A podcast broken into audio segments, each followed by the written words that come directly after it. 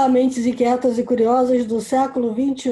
Este é o The Shift, o seu podcast sobre inovação disruptiva. Eu sou a Cristina Deluca. Eu sou a Silvia Bassi e a gente está aqui para falar sobre disrupção, porque afinal de contas a ruptura, como a gente sempre diz, é a única constante do século XXI. E antes de entrar no assunto de hoje, o recado do nosso patrocinador, a Way Soluções. E se um ataque cibernético fosse um gatilho para tornar a sua empresa mais segura e preparada? A pandemia colocou milhões de pessoas trabalhando de casa e deixou as empresas mais vulneráveis aos ataques cibernéticos. Mas também despertou a superação de alguns negócios que passaram a usar o risco como vantagem. Chegou o momento de nos adaptarmos aos novos desafios e modelos de trabalho. A Oi Soluções é provedora de soluções de TI e telecom para o mercado corporativo e apresenta um portfólio robusto de segurança para grandes empresas. Uma empresa bem protegida tem mais potencial para inovar. Saiba mais em oisoluções.com.br e descubra como proteger os dados do seu negócio. Oi Soluções a transformação digital da sua empresa, impulsionada pela maior rede de fibra do Brasil.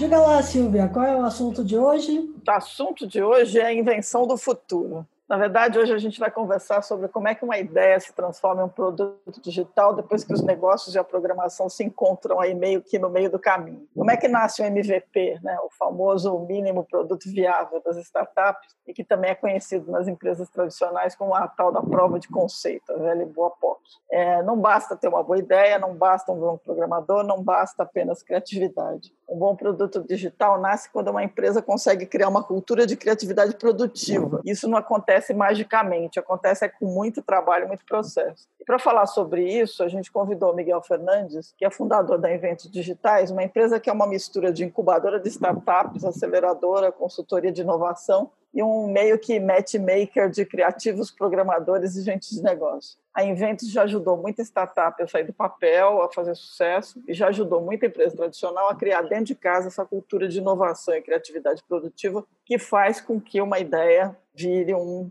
projeto de futuro. Então, acho que a gente tem bastante história para contar, principalmente agora que a gente está discutindo como é que fica 2021, as empresas estão acelerando a transformação digital. Miguel, seja bem-vindo, obrigado por aceitar o nosso convite e vamos tocar essa conversa. Vamos lá. Conta para a gente um pouquinho o que, que é essa ideia aí de, de invenção do futuro, que é a proposta da, da Inventus. Obrigado pelo, pelo convite, Cris, Silvia, um prazer estar aqui conversando com vocês sobre esse assunto, né, que está né, comigo, junto comigo já praticamente desde o do começo da minha carreira, tanto dentro de grandes empresas como montando novos negócios né, dentro da, dessa lógica das startups. A Inventos Digitais atua né, de, desde 2015 com essa ideia de formar equipes para startups. E, e, e, nesse sentido, quando a gente fala de startup, a gente está sempre falando sobre alguma inovação dentro de algum determinado mercado. E aí é por isso que a gente fala de inventar o futuro, né? porque quando você fala, por exemplo, do Uber, né? O Uber é uma, uma startup que inventou o que muita gente entende como o futuro da, da do compartilhamento de carros ou da, do transporte de passageiros. É, quando a gente fala, por exemplo, do Spotify, né, é uma startup que inventou o futuro que, na verdade, já acabou se tornando a realidade, né, da, da maneira como a gente escuta música online hoje. Então, essa história de inventar o futuro tem a ver com o futuro ser digital e o nome da, da empresa, né, o nome da Inventos ser Inventos Digitais. Então, se a gente está falando de digital, se a gente está falando de novas invenções, a gente está falando de, no final das contas, inventar né, um futuro. Então a origem a origem dessa dessa história da gente que a gente fala de inventar o futuro vem vem daí. Vamos falar um pouquinho dessa ideia da jornada da ideia, né? As empresas tradicionais, eu sei que vocês trabalham tanto com startups como também com empresas tradicionais. E para a empresa tradicional, a grande dificuldade é mudar o jeito de pensar. Né? E aí nasceu o tal do famoso MVP, que é uhum. o, primeiro, o primeiro passo. Mas entre o MVP e a ideia precisa ter primeiro um pensamento digital, um jeito diferente de trabalhar. Eu sei que vocês têm a metodologia, tem uma metodologia, eu sei que você tem metodologia ágil. Como é que é isso? Uhum. Como é que é essa tal dessa jornada da ideia? É, a, a jornada da ideia, se você entrar no site da Inventos, ela, a gente brinca que tem a jornada da ideia que queria se tornar um invento. É, até uma, uma recomendação que eu ia deixar para o Insights, é uma, uma entrevista do, de um historiador americano chamado Joseph Campbell, chamada Jornada do Herói. Essa é uma, é uma entrevista que ele deu para o Bill Moyers. São alguns capítulos, tem no, no YouTube, eu acho. Mas ele, ele, ele foi o cara que ele estudava mitologia, né? Então estudava várias religiões e várias mitologias e ele identificou é, alguns padrões que todos os heróis passavam. E aí escreveu sobre isso. E a gente trata é, a, a, transformação de uma ideia num invento digital como a jornada de um herói. Né? Então, você tem, por exemplo, é, aquele momento da crise de identidade. Né? Então, você, você tem uma ideia, mas você não sabe exatamente se é uma rede social, se é uma plataforma, se é um app, se é um um, um e-commerce, se é um marketplace, né? Então você tem ali uma, uma certa crise existencial que todos os heróis têm. É, e é essa crise que vai te mobilizar para uma jornada, né? Uma jornada épica, é, onde você não sabe o que você vai encontrar quando você chegar no destino, você não sabe exatamente qual é o destino, é, mas você sabe que você tem que fazer essa jornada, né? E aí nesse momento, fazendo analogia para a ideia, né? É quando a gente começa a planejar esse roteiro. Então você você define os teus os teus primeiros dias da viagem, né? Você pega os mantimentos para você conseguir subir essa montanha, mas quando você chegar no alto da montanha, você vai lá do alto da montanha olhar o que tem do outro lado e a partir daí você vai decidir, né, qual é o próximo passo que você vai que você vai tomar. E, e ao mesmo tempo, à medida que é, a ideia né, vai, vai ganhando corpo, né, você vai tendo novas descobertas e essas descobertas vão te levar a novas jornadas, a novas crises existenciais e, portanto, a novas jornadas. Então, a gente trabalha com essa ideia da jornada da ideia que quer se tornar um evento digital, com essa analogia do time, na verdade, né? o time que está trabalhando nessa transformação da ideia no invento, na verdade, né, no, eles, esse time está na verdade escrevendo essa história, né, e não simplesmente executando tarefas. Então, é uma das formas que a gente que a gente tem de, de fato, criar uma cultura colaborativa em torno da criação, né, da transformação daquela ideia no invento, né. O, o time não está só cada um fazendo as suas tarefas. O time está na verdade escrevendo uma história épica, uma história heróica que é a, a, a história da transformação de uma ideia num invento digital. Então, essa é a analogia que a gente faz da jornada da ideia, aplicando a jornada do herói a essa, essa história de startups e de criação de novos produtos digitais. E aí, como é que isso acontece? Porque é, tem, tem dois jeitos de pensar, né? Quando uma startup começa a partir de uma ideia, é, geralmente a cabeça de startup ela é uma cabeça digital, ele parte do princípio digital. Numa empresa uhum. corporativa, ela tem uma herança, ela tem uma, uma cultura analógica, vamos dizer assim. Qual é a, uhum. grande, a grande diferença entre o modo de pensar, né? Como é que você muda o, o modelo mental numa situação de uma empresa tradicional para olhar para aquilo e falar isso pode virar um produto que não é analógico. O que, que vai virar? Né? Como é que ela consegue converter a sua jornada analógica numa jornada digital, digamos assim, pegando a tua analogia da jornada? Essa pergunta é, é, muito boa. A grande vantagem das startups em relação a uma empresa tradicional é também a grande desvantagem, né? É o fato dela não ter um legado. Né? Uma empresa, uma startup, ela ela não tem uma operação rodando que ela precisa manter, né? Então ela foca exclusivamente na criação de um novo produto. Quando você tem uma empresa que já está que já está rodando, para você criar um novo produto, você não consegue dar um foco exclusivamente nesse novo produto, né? Você você precisa manter a empresa rodando e já existe uma cultura na empresa, né? No caso de uma startup, você você vai criar aquela cultura enquanto você cria enquanto você cria o produto. Então, o que, o que muitas empresas estão fazendo, né, e, o que eu mais vejo dar certo, é tratar novos produtos como se fossem startups. A gente teve um caso recente da cultura inglesa, eles estavam com esse dilema, a gente quer, né, a cultura inglesa é uma, uma empresa que dá cursos de inglês presencial, né, analógico, e queria uma experiência digital para isso. E a nossa sugestão foi exatamente essa, foi de montar uma, uma equipe própria, né, uma equipe dedicada à plataforma online, né, se chamava Cultura Online, depois virou Hyper English. E aí essa equipe era como se fosse uma startup é, fundada pela cultura inglesa, mas era uma equipe que estava dedicada a criar essa startup, com uma cultura própria, com uma nova forma de, de se organizar. Mais independente do que independente de como o resto da, da empresa se organizava. E aí foi muito legal que nesse caso o, o que aconteceu foi que outras áreas da empresa acabaram se tornando mais ágeis por conta do contato com essa equipe, né, que na verdade iniciou um processo de transformação digital dentro da, da companhia. Então, a forma como as grandes empresas né, tradicionais, a forma que eu vejo que mais tem dado certo é essa, de você montar equipes, é, ou né, as empresas chamam de squads muitas vezes, mas montar equipes é, específicas, né, focadas em determinados produtos. Né?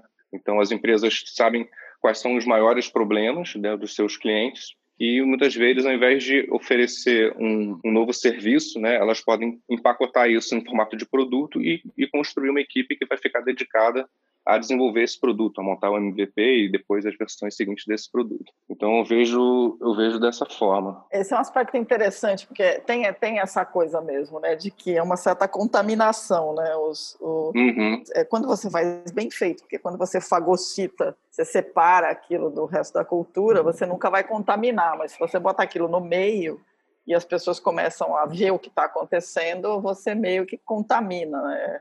É, uhum. é, um uhum. aspecto que a gente já tem visto outra, outros, outras experiências contarem a mesma história, né, de que a contaminação acontece. Qual é o, o melhor processo para garantir que essa contaminação vai acontecer? É muito verdade isso. Essa contaminação acontece e ela pode acontecer no sentido inverso, né, que é você ter uma, uma trabalhar com uma equipe que cria uma startup e aí quando ela se depara com a, com a grande corporação, a, a, cultura que já existia na corporação engole a da startup e o projeto acaba morrendo, né?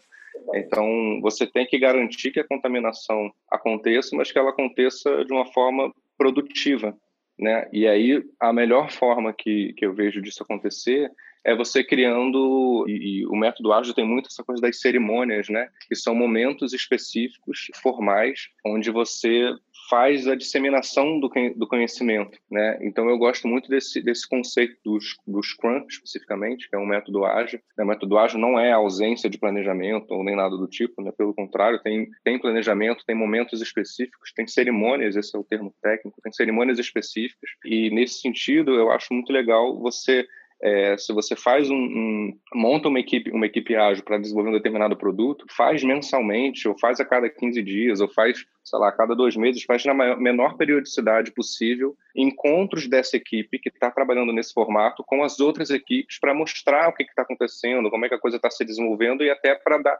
sugestões de como que as outras equipes podem adotar uma parte dessas ideias também. Então essa é uma das, das melhores formas de, de contaminação. Não é não é você simplesmente deixar as pessoas sentadas perto umas das outras, mas é você de fato criar cerimônias, né? Você criar eventos, né, que facilitem essa interação entre entre as áreas, né, entre as pessoas. Em muitas companhias, é, algumas dessas cerimônias são cerimônias de storytelling, né? Para poder criar Sim. esse mínimo produto viável. Você trabalha dessa forma também, é, quando você chega na empresa, vamos supor, está juntando uma startup com uma grande empresa para resolver um determinado problema. Primeiro passa pela ideação uh, do que vocês vão fazer? É, a gente tem é, algumas etapas. Uma das etapas tem a ver com a discussão do próprio modelo de negócio em si. Então, como é que essa ideia ou essa startup vai ganhar dinheiro ou reduzir os custos né, da minha empresa? É, depois a gente discute quem são os as pessoas envolvidas, né? Então, qual é o tipo de usuário que vai usar essa solução? Muitas vezes é mais de um tipo de usuário. Depois a gente se aprofunda nesse usuário, então a gente é, entende as dores dele, as tarefas que ele tem, e aí sim começa a pensar em características desse produto digital que enderecem essas dores, que potencializem os prazeres, que ajudem é, esses usuários a, a cumprir as suas tarefas, para, a partir dessa visão, a gente é, montar a jornada deles. Então, a gente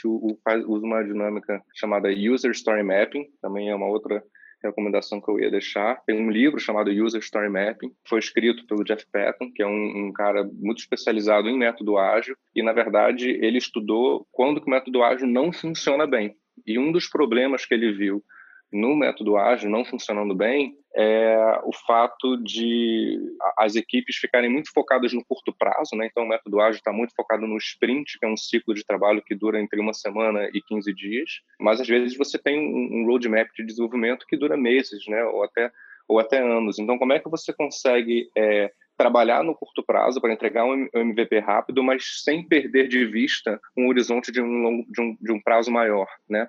Então, o User Story Mapping consegue dar para a gente é, é, uma, um mapa né, com todas as, as características que o produto tem que ter, pelo menos no momento que a discussão está acontecendo.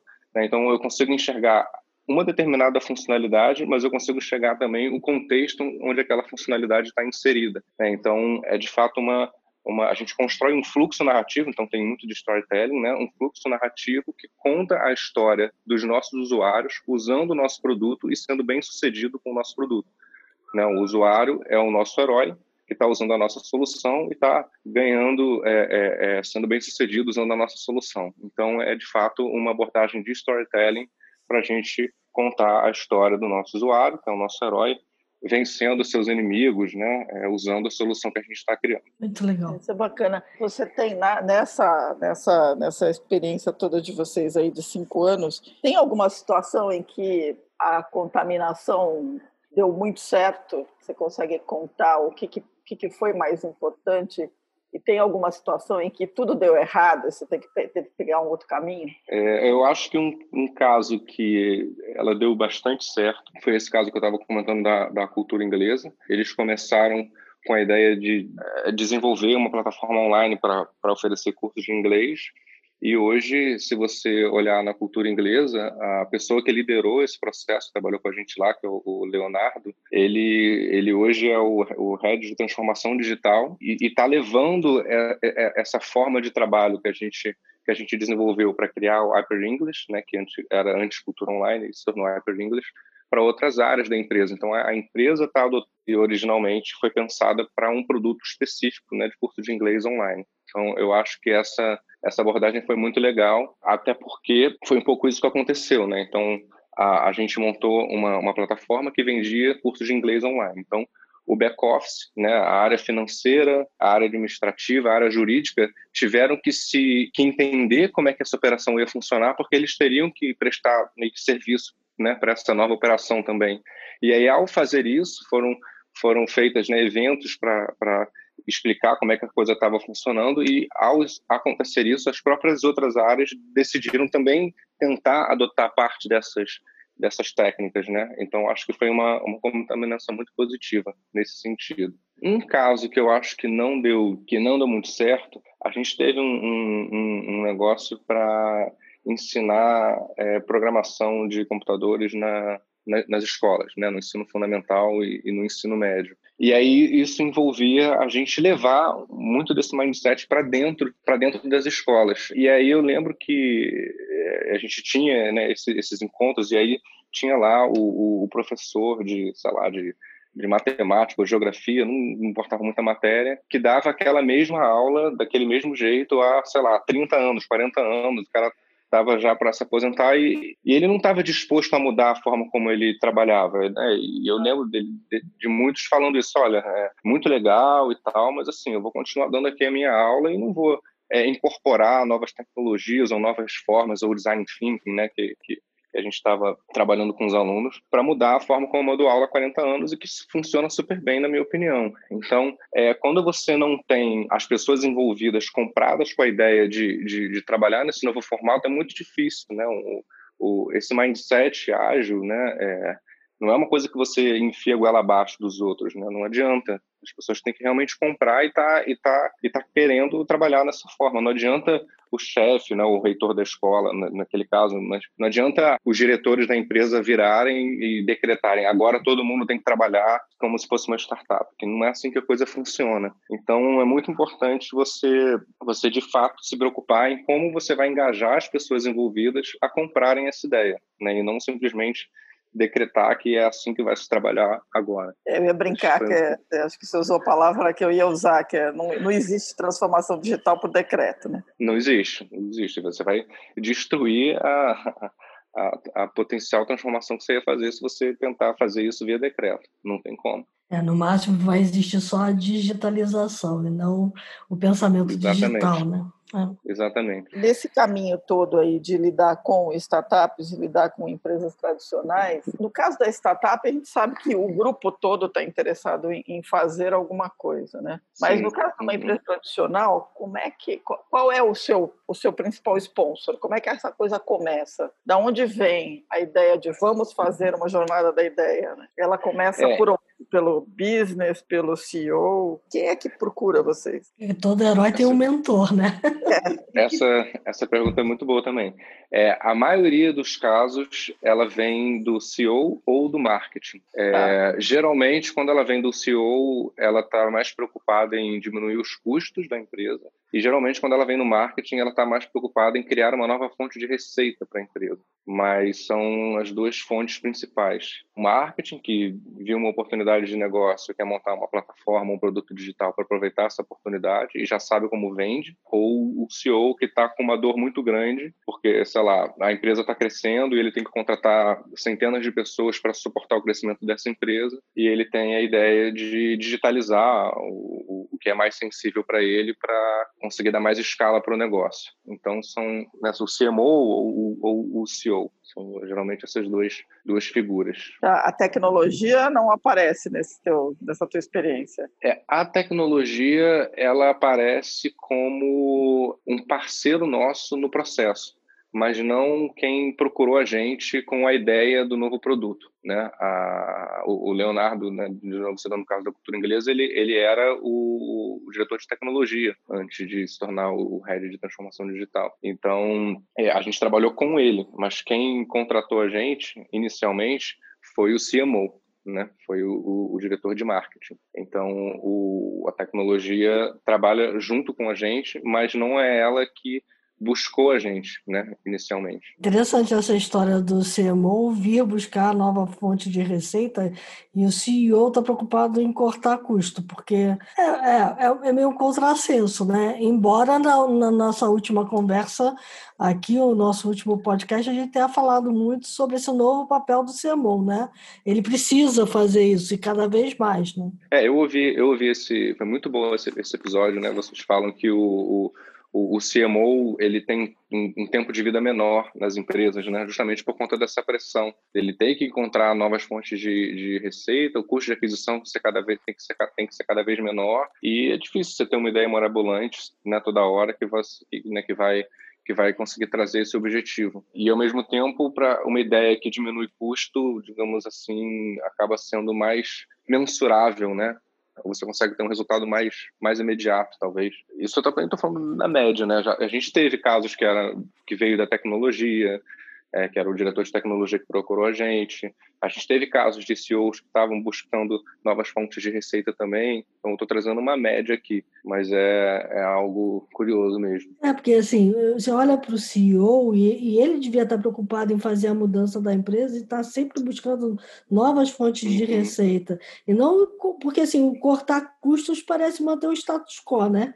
Uh, uhum. Da mesma forma que o cortar custos também não faz você fazer a inovação. A inovação custa caro, não é barata. É, o que, o que acontece, já aconteceu, foi assim, o, o CEO da empresa teve a ideia de montar uma, uma determinada solução que ia melhorar muito o negócio dele, a solução melhorou muito o negócio dele e aí ele pensou, bom, eu posso vender essa solução para outras outras empresas do meu, mesmo segmento que o meu. E aí isso acabou no final das contas gerando uma nova fonte de receita também.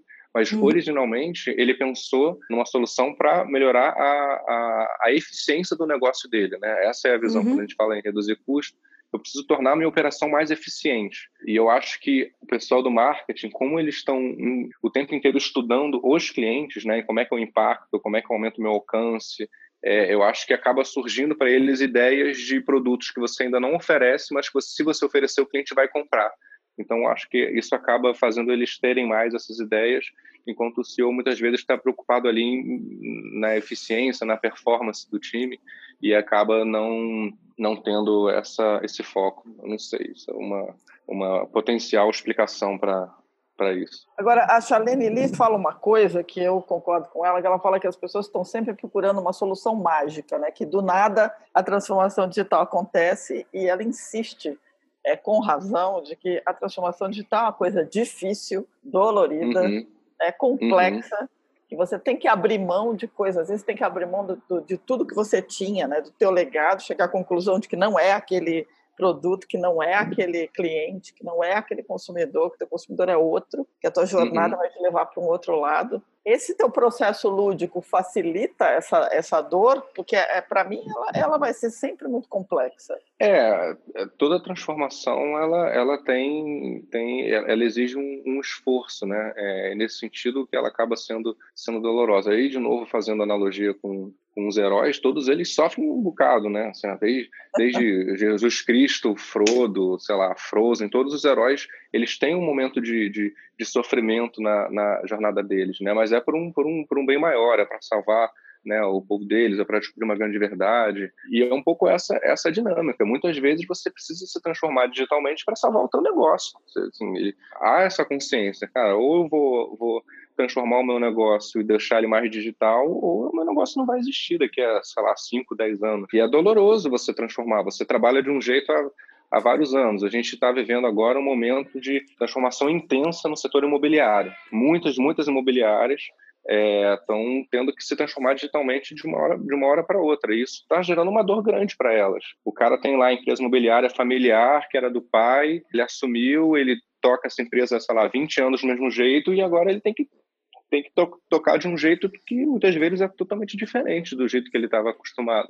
E isso é doloroso, né? Então, a gente tenta amenizar um pouco isso, trazendo essa, essa, essa coisa da, do, do storytelling, né? Dizendo que, na verdade, ele não está destruindo algo que foi construído, pelo contrário, ele está transformando algo que foi construído, transformando para melhor, para manter o negócio vivo. Mas é doloroso, não tem jeito. Eu tenho uma curiosidade, né? Olhando para esse cenário que você descreveu, eu imagino que em muitas empresas ah, haja ainda uma confusão muito grande do que, que é um POC do que, que é um protótipo, do que, que é o mínimo produto viável. Né? Muita gente não entende que você vai ter que botar aqui um, um produto que ainda não está acabado na rua e que ele pode sofrer modificações e que ele vai receber incrementos. Ele não precisa estar tá acabado, né? Tem muita gente que ainda uhum. pensa na questão do protótipo, né, e do POC. Como é que você é. quebra é. esse, esse mindset, né? É, isso, isso é duro de quebrar, muitas vezes, né?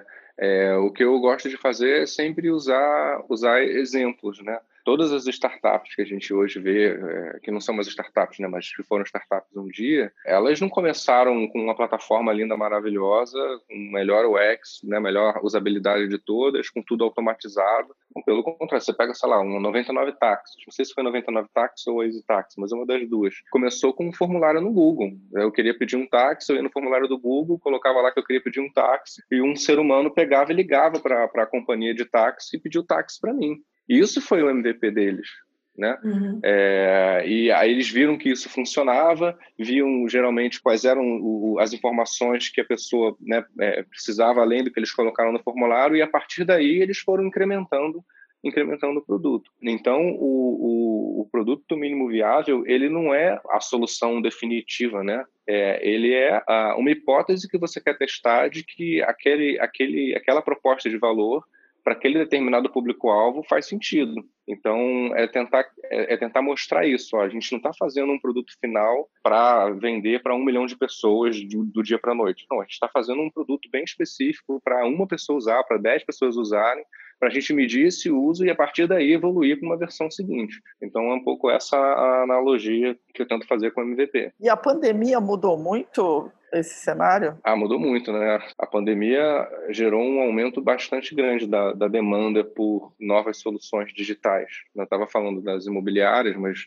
empresas de saúde também, de, de vários tipos, né? Tem, sei lá, empresa de seguro de saúde, tem a telemedicina, tem é, a parte de, de saúde de, de, de, pets também, né? Então, pet shops, é, veterinários, também para fazer atendimento à distância, fazer é, diagnósticos né, à distância também. Então, tudo que tem a ver com o mundo digital é, ganhou muita importância né, com essa pandemia. Educação também. E aí é, é, essas pessoas que estavam é, acostumadas a um modelo de trabalho mais distante do digital tiveram que começar a estudar um pouco mais esses conceitos e tentar aplicar eles nos seus nos seus negócios. Uma vantagem que a gente tem hoje que não tinha, sei lá, há cinco, cinco anos atrás, são essas plataformas de low code ou, ou no code, né? Que é você não precisar de um programador, você não precisar escrever nenhuma linha de código para criar uma plataforma que parece que você é, contratou um time para desenvolver. Né? Isso hoje já é, já é possível. Então, você pode ter você pode ter uma ideia, você escolhe ali algum conjunto de plataformas, parametriza elas, com, arrastando e soltando né, blocos, e você oferece para o teu potencial cliente, né, para o teu cliente, uma, uma plataforma que, na visão dele, parece que você tem uma equipe por trás que desenvolveu. Então, isso é, é uma forma muito boa de você montar os seus MVPs. Né? O seu MVP não precisa ser é, feio e, e, e, parecer uma coisa inacabada. Você hoje consegue, usando essas plataformas, criar MVPs bastante robustos e, e bonitos, né? Então, é uma coisa que eu tenho estudado bastante nos últimos anos são essas plataformas. A gente já falou delas aqui também, né? E realmente tem crescido muito o uso dessas plataformas no code mas principalmente para resolver problemas internos dentro das companhias, né? É, uhum. Então, as startups ainda muitas usam na hora de fazer alguma coisa que tem a ver com internet, plataformas digitais online mesmo, né? Mas eh, para mobile, para outros tipos de aplicações, ainda tem uma resistência um pouco na né? inteligência artificial, essas coisas todas. É porque é muito recente, né? A, o no code, eh, ele é, tem aquela imagem de, de fazedor de site, né? É, ou de e-commerce. É, e agora as plataformas no code de, de, sei lá, de dois, três anos para cá, você consegue fazer aplicativo, você consegue fazer marketplace, Isso. você consegue uhum. usar inteligência artificial, você consegue fazer chatbot, você consegue fazer muita coisa sem escrever uma linha de código, né? E isso é importante porque o profissional que é, treinado para escrever linhas de código, né, o programador, é a mão de obra mais cara que você pode que você pode contratar, um custo fixo altíssimo. E provavelmente ele, depois de três meses trabalhando na sua empresa, vai receber uma proposta para trabalhar em outra ganhando mais. Então você não pode não pode é, trabalhar com um cenário onde você vai ter que pagar cada vez mais caro pelo pelo pela principal estratégia da sua empresa que é a tecnologia então uhum. eu vejo nessas plataformas de no code e low code uma solução bastante é, razoável para esse, esse problema. Muito bom. É muito bom. Bom, a gente está no nosso tempão aqui. É, eu te pedi uma, uma dica. Para quem está pensando em fazer a, a jornada, a ideia sair do papel, né? O que, que você recomenda? Bom, eu acho que o primeiro, o primeiro passo é você entender muito bem a pessoa que vai comprar essa solução, né? Eu sempre quando qualquer potencial cliente que conversa com a gente, é, a gente é, a primeira primeira pergunta é essa: olha, você você está fazendo uma solução, sei lá, para advogados da área contenciosa, sei lá, conseguirem tocar mais, com mais segurança seus, seus processos. Vamos supor que é isso. É, você conhece advogados da área contenciosa que tem esse problema? Ah, não, não conheço. Então, não acho que você deva. Primeiro estuda isso e depois você pensa em montar uma plataforma para resolver esse problema. Uhum. Então, acho que é, é, é, muito importante você entender muito bem qual é a, a pessoa e qual é a dor da pessoa que você está querendo resolver com o teu um negócio que você quer criar. Eu acho que esse é o, o primeiro passo, né? De, de antes de você sei lá, pensar em. E, e, é um erro que assim, parece uma coisa óbvia, mas eu, eu já vi muitos empreendedores que tinham uma visão muito vaga do que, né, de, de quem era que eles queriam ter como cliente, já contratavam um programador, já escreviam um código, né? E, pô, não, a chance de você estar tá gastando, né, jogando dinheiro fora é altíssima. Então, faz um, um, um mestrado, um MBA, né, sobre sobre esse, o seu público-alvo, estuda bastante ele. Se você for um, um, né, um, um representante desse público-alvo, melhor ainda, né, porque você conhece bem, bem essas dores, os, os melhores cases, né, os melhores empreendedores e, os melhores clientes que a gente teve são pessoas que tinham tido a dor que elas estavam tentando resolver, uhum. é, ou que conheciam muito bem pessoas que tinham aquela dor. Então, acho que esse é um, ponto de partida para você para você começar. Bem bacana. Perfeito. Bom, e agora então vamos para os insights, Cristiano De Luca? Vamos lá, mas antes deles temos uma novidade da Rede B9 para contar para os nossos ouvintes, não temos? Ah, sim, verdade, temos uma novidade. B9 está produzindo, ao lado do Santander, o Próxima Ação, um podcast que fala sobre investimentos. Apresentado pelo Teco Medina, traz toda quarta-feira de manhã uma análise financeira das notícias do Brasil e do mundo, junto com o especialista Santander. É, ouve o Teco. O objetivo é ajudar os investidores a entenderem o que eles podem fazer e o que afeta os seus investimentos. É isso aí. Então, busque por Próxima Ação no Spotify ou no youtube.com/barra Santander Brasil e vamos para os insights agora.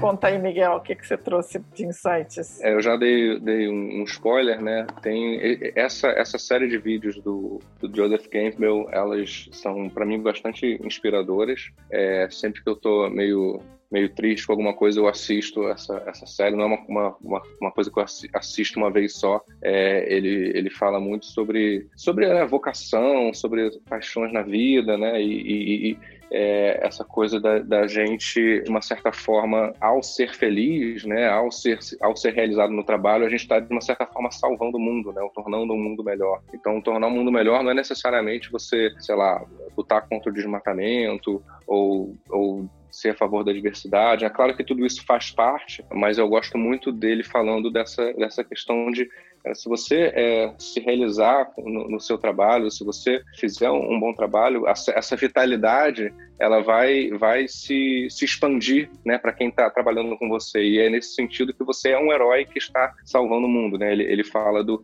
os, os exemplos do, do, dos heróis que nos, nos motivam a, a, ter essa postura né, perante, perante a vida. Então é uma série que eu recomendo é, de assistir. Assim, não, não é uma coisa sobre business, sobre startups, nada do tipo, é uma coisa mais filosófica, mas eu gosto muito. É, sobre o método ágil, tem um livro do Jeff Sutherland, né, que é um dos criadores do Scrum, chamado a, a, a, Arte de Fazer o Dobro na Metade do Tempo. O título do livro é ótimo, né? E vocês veem que é uma é um recado para os CEOs, né? Então, como é que você melhora a eficiência da tua empresa? É, não é para gerar uhum. novas fontes de receita, é a arte de fazer o dobro na metade do tempo. É um livro que fala sobre é, o Scrum, que é um método ágil mais popular que tem, e como que você é, aplica o método ágil não só ao mundo de tecnologia, mas também a, a, sei lá, ele dá um exemplo lá dele gerenciando a obra que ele fez na casa dele usando o Scrum, por exemplo. Então é um livro legal para você ver o método ágil não restrito, né, ao mundo da tecnologia. E por último, eu recomendo também um livro do Jeff Patton, que eu já falei sobre ele aqui, chamado User Story Mapping, que vai te ajudar a ter uma visão completa da história do teu usuário ou dos teus usuários usando o seu produto. Então ele,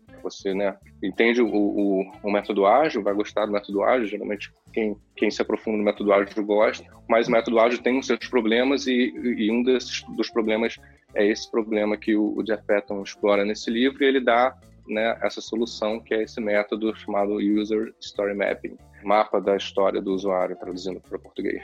Então, para não ficar só com recomendar em todas as mídias, né? Então, recomendei vídeos, recomendei livro. Então, temos é, esse podcast que eu, né, que vocês estão ouvindo, não, não vou nem citar, que já é uma recomendação é, automática.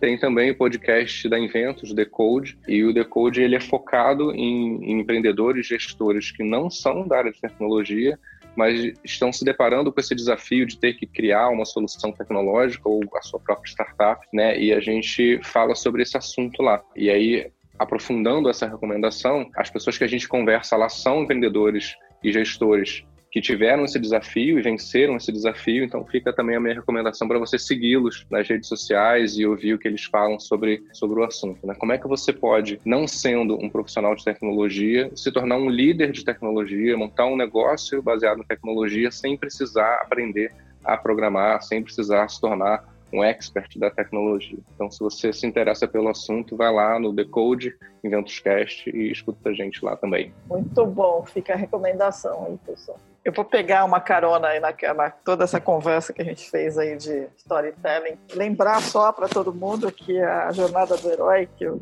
Miguel mencionou, o livro do Campbell, né, que é o resultado daquela entrevista famosa, inspirou todo o trabalho do, da história do Star Wars. Né? É, o, o, o, Star Wars é, é quase o, o, passo a passo da Jornada do Herói. Né? O, Joseph Campbell, inclusive, cita o, o George Lucas nessa, nessa é, entrevista. Eu acho que, se não me engano, ele chegou a, dar, a, a trabalhar com o Lucas, o George Lucas Lucas durante um período como consultora, até para essa história toda. Então, Exatamente. Tem uma coisa bacana.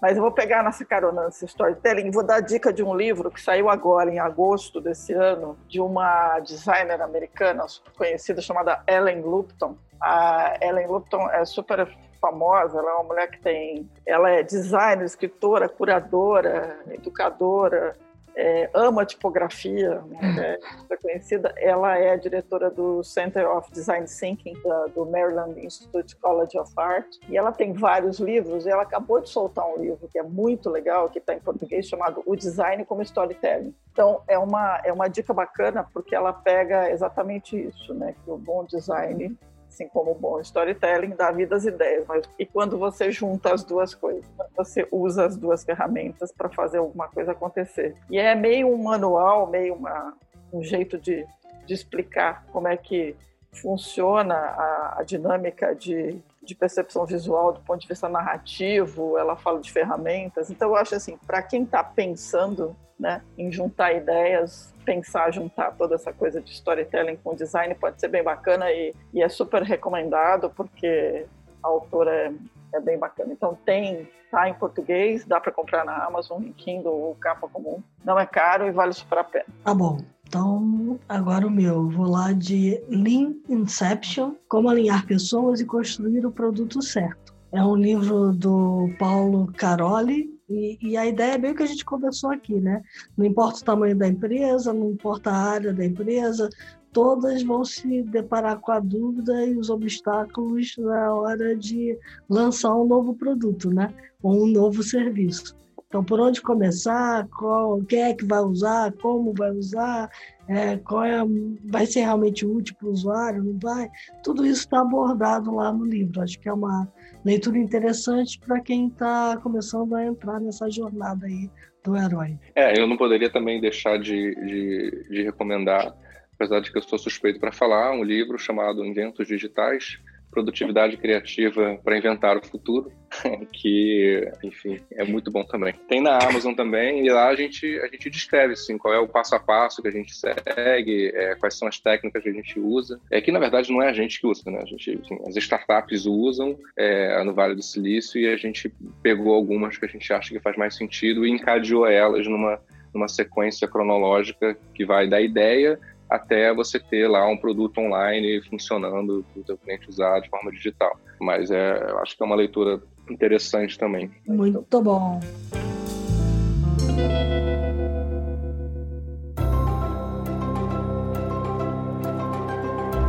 Temos um programa, Cristiano De Luca? Temos um programa, Silvia. Então, Tem que tá. agradecer muito aí ao Miguel. Para vocês que estão nos ouvindo, a, a, gravação de hoje foi uma certa jornada do herói aqui. Foi, foi mesmo. o Miguel. Que horas são aí, só para o pessoal saber? São meia-noite e 28. Oh, que beleza. Miguel, super obrigada pela, pela tua disposição, por ter aceito o convite da gente. Foi muito bacana a conversa. Tenho certeza que, que levantou muita lebre aí, muita ideia na cabeça das pessoas. Boa sorte aí em Portugal. Espero que corra tudo bem. Beleza, gente. Obrigado mais uma vez pela, pelo convite. Foi muito bom o papo. Passou rápido aqui. Eu até me espantei com a, com a hora. Achei que era 11 pouco ainda. Obrigado aí pelo, pelo, pelo papo, muito bom. A gente é que agradece. Então tá, a vocês ouvintes que ficaram acompanhando a gente, muito obrigada pela audiência. Dicas, dúvidas, sugestões, críticas, elogios, deixift.b9.com.br. Lembrem-se que a gente está numa pandemia, usem máscara, se cuidem, as vacinas vêm aí, mas ainda vão demorar, então enquanto isso a gente tem que se cuidar, porque está no meio da segunda onda. E até a próxima, pessoal. Espero que todos fiquem bem. É isso aí. E lembre-se do nosso bordão, né? Enquanto a gente estava conversando aqui, o mundo lá fora mudou bastante. Bastante. Até mais.